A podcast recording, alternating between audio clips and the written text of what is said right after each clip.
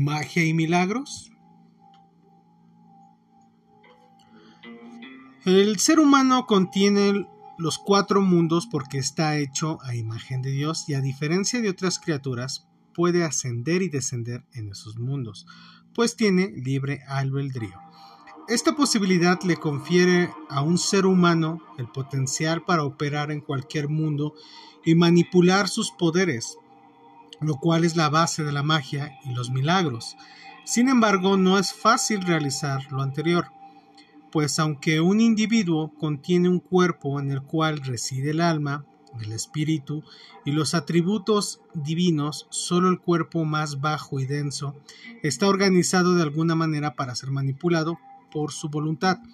La razón de esto está insinuada en la historia de la caída del Edén, en la cual tanto Adán como Eva hicieron mal uso del don de elegir y fueron enviados abajo así ya, para ser colocados bajo la estrechez de las leyes físicas más densas, donde podrían y podían causar menos daño hasta que maduraran lo suficiente para reingresar al Edén. Comencemos pues nuestro estudio de la magia y los milagros examinando el paralelo asiático. Como se ha visto, la masa de la humanidad opera bajo la ley natural y por tanto, mientras opere el libre albedrío, estará confinada, por ejemplo, y por completo, a los asuntos materiales. Eh, la humanidad puede intervenir de manera profunda en la ecología del planeta, algo que ninguna otra especie de la Tierra puede hacer. Ciertamente nuestros problemas presentes de contaminación y las pruebas de armamento nuclear demuestran el poder de la ciencia moderna la cual es en principio una magia asiática.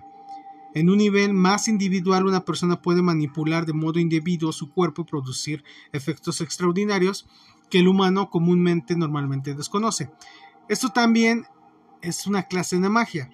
Si uno considera la magia como un conocimiento operacional de un mundo en particular, la diferencia clave entre la ciencia pura y la magia es la voluntad, es decir, su magia menor y esta pertenece a la psique, perdón, y al mundo yesirático.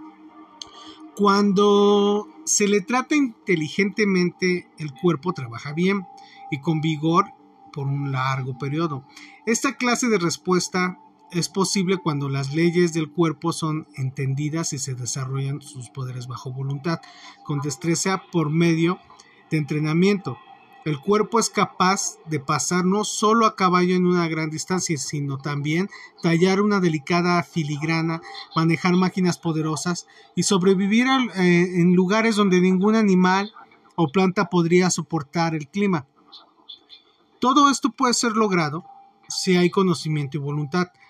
El mismo principio se aplica a los poderes del cuerpo psicológico de Yesira, excepto que en la mayoría de la gente la organización de la psique no solo es vaga e ineficaz, sino que generalmente está fuera de condición por el mal uso de la vida cotidiana y tal vez de vidas anteriores.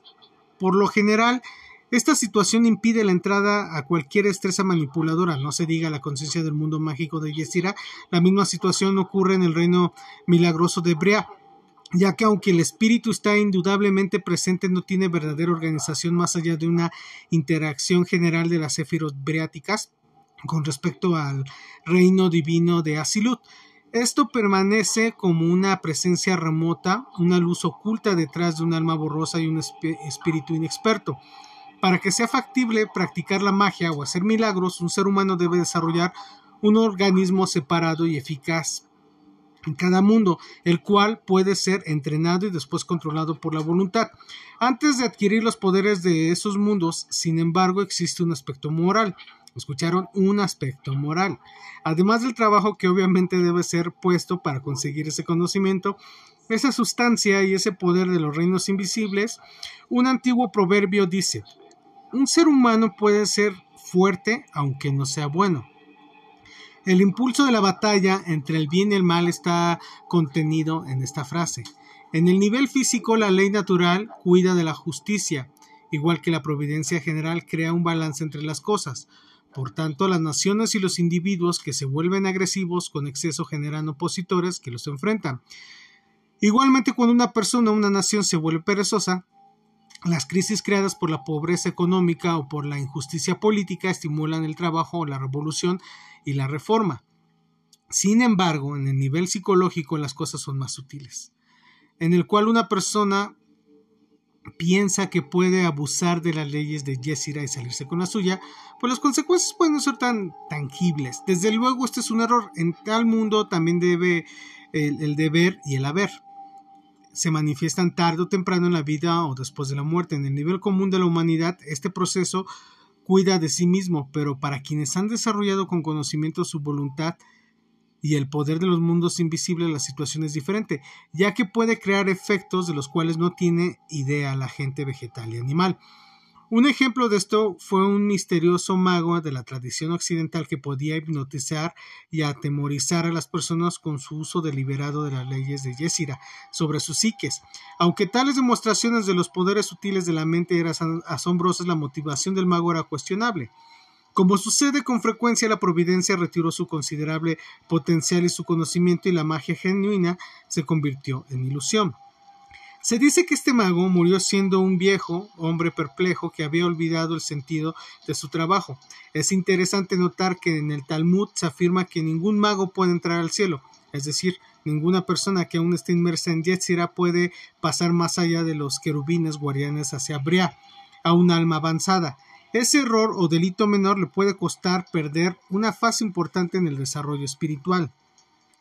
La verdadera moralidad comparada con, la convencional comienza con el desarrollo del individuo porque el momento en el que se eleva fuera de la cara inferior de Yesira adquiere más poder para influenciar no solo a sus compañeros, sino al mundo yesirático completo. Esto sucede como resultado de una necia voluntad por dominar los poderes de la formación o como fruto natural del desarrollo espiritual. Si sucede por el segundo motivo, la moralidad de la persona estará vigilada por Malkanud de Brea, en el ser que en conjunto de Jébura, de Yesira y Geset purifican la psique por medio del juicio y misericordia psicológicos del alma. Si la persona solo desea adquirir el poder en el mundo de los ángeles, no es más que un mago.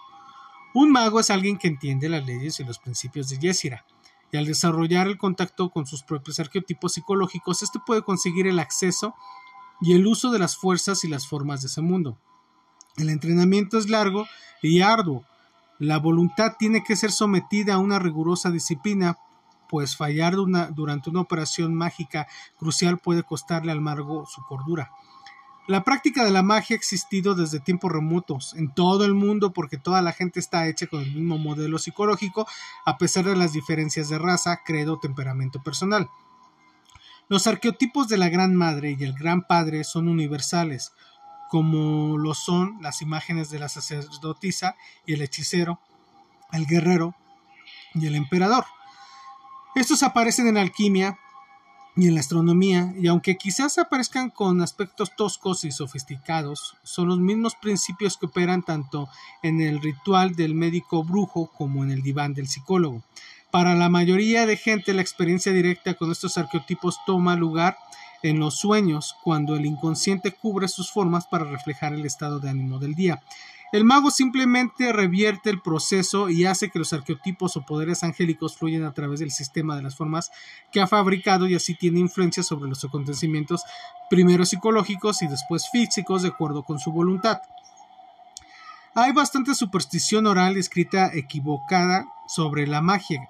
La mayor parte de la información disponible en nuestra cultura es el callejón sin salida de una tradición occidental esotérica que tomó aspectos de la cábala y adoptó sus principios de desarrollo espiritual en una lástima que con frecuencia esta permanezca literalmente como la forma externa o cáscara sin contenido interno que la gente intenta practicar sin ninguna disciplina ni el conocimiento de su verdadero propósito.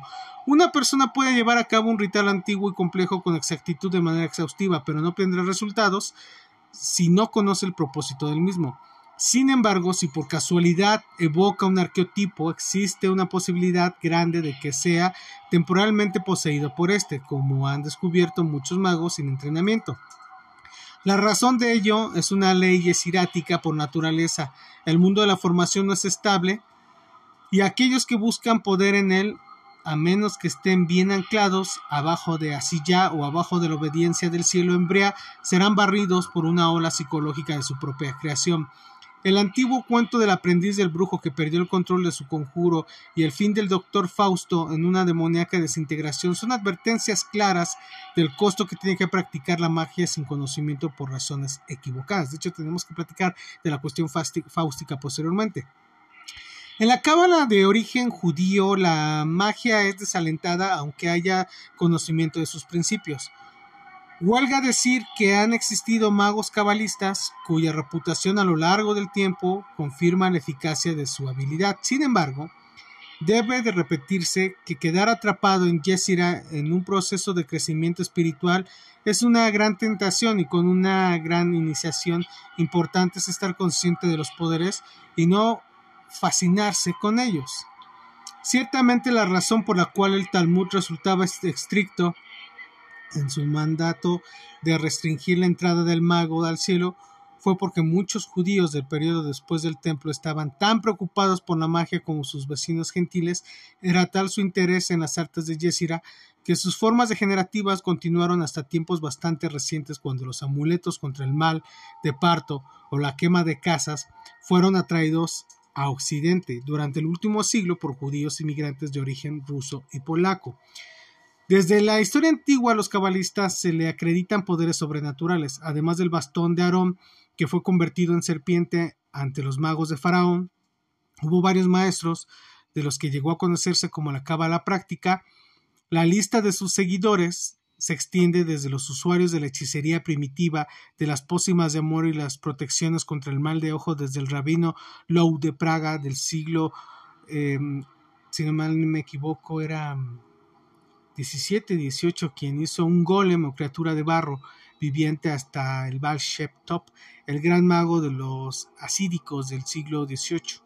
No todos los recuentos de los sucesos mágicos y milagrosos son creíbles, ya que la gente con frecuencia le acredita a magos eh, poderes que realmente no poseen, ya sea porque quieren creer que son verdaderos o muy probables porque solo les agrade escuchar un cuento asombroso.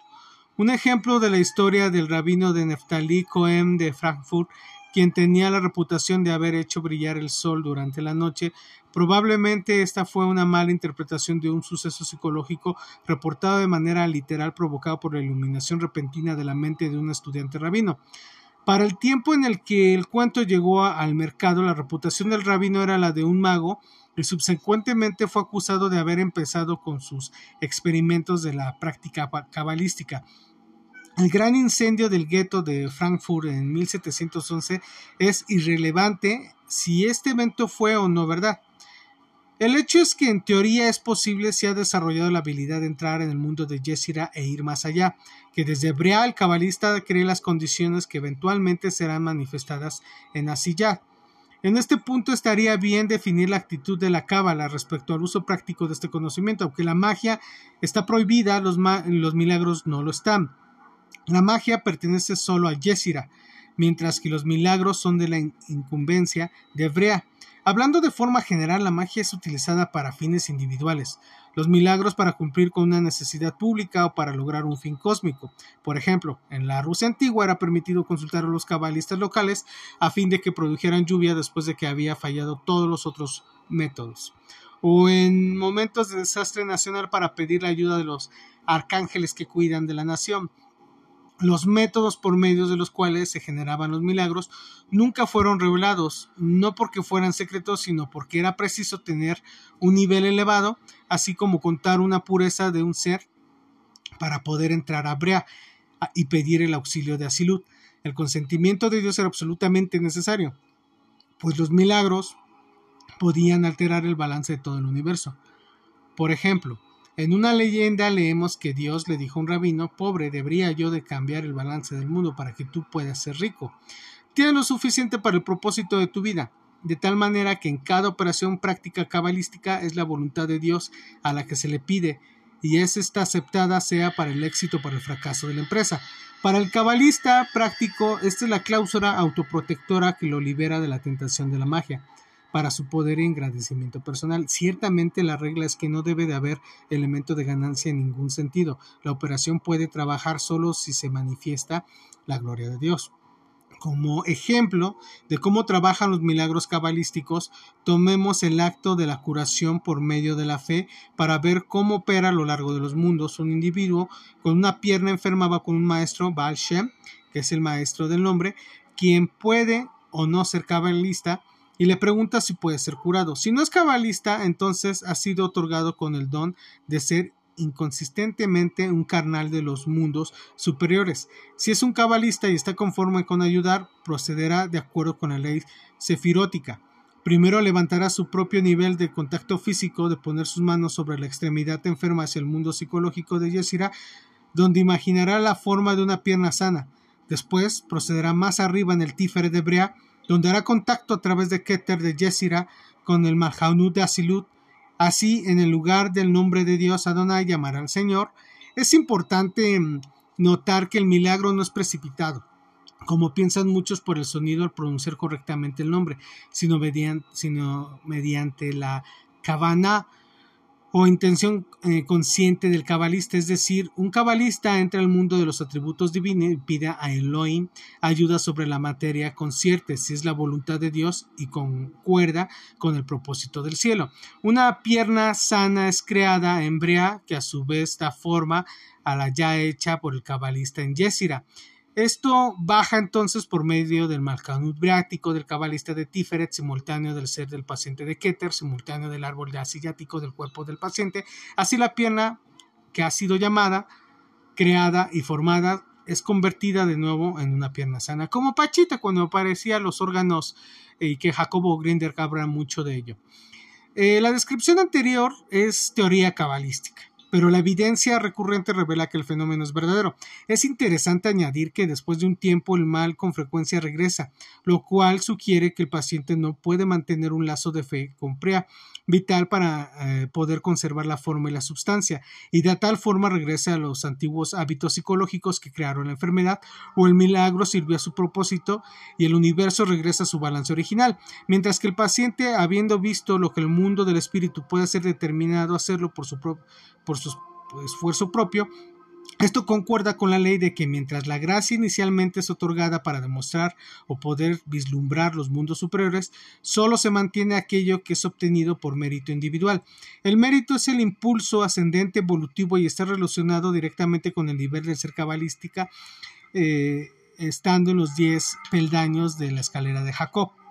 La forma más elevada de la cábala práctica es aquella que sirve al objetivo cósmico de hacer que todo el universo tenga plena conciencia de sí mismo, tradicionalmente llamado el trabajo de la creación.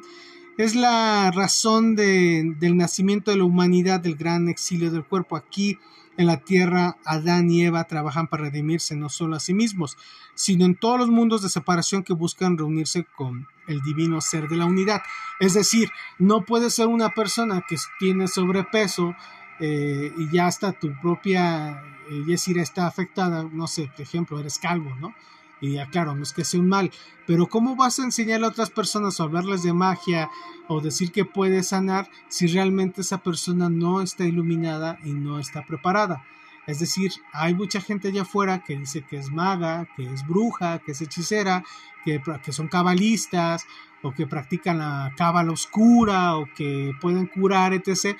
Pero el universo tiene un orden y una formación y no puedes alterar lo que ya está creado. Es decir, si una persona está lastimada de una pierna, nunca se han puesto a pensar que todo lo que nos sucede en esta vida, la muerte de un familiar, el nacimiento de un hijo, la fractura de una mano, la quemada de una extremidad o de una parte de tu cuerpo, el robo hacia nuestra persona, el secuestro, algunas cosas que pueden ser muy malas para otras, en realidad es parte del, plan de creación, eh, que uno no tenga la capacidad mental para entender el por qué. Es como, por ejemplo, cuando la gente me hace acerca y me pregunta la interpretación de ciertos sueños, yo entiendo que muchas veces es el, es, el mismo reflejo de su psiquis. Es como aquella gente que dice que su filosofía lo basa con respecto a psicología junguiana o freudiana y realmente su vida y su actitud en torno a la demás gente que lo rodea no tiene nada que ver con realmente con un ego sano. Es decir, son personas enfermas que quieren sentirse los poderosos. Mi nombre es Ilich Luna, hasta aquí dejamos el tema de magia y milagros. Si les gustan mis podcasts, recomiéndelos. Y si no, no hagan absolutamente nada.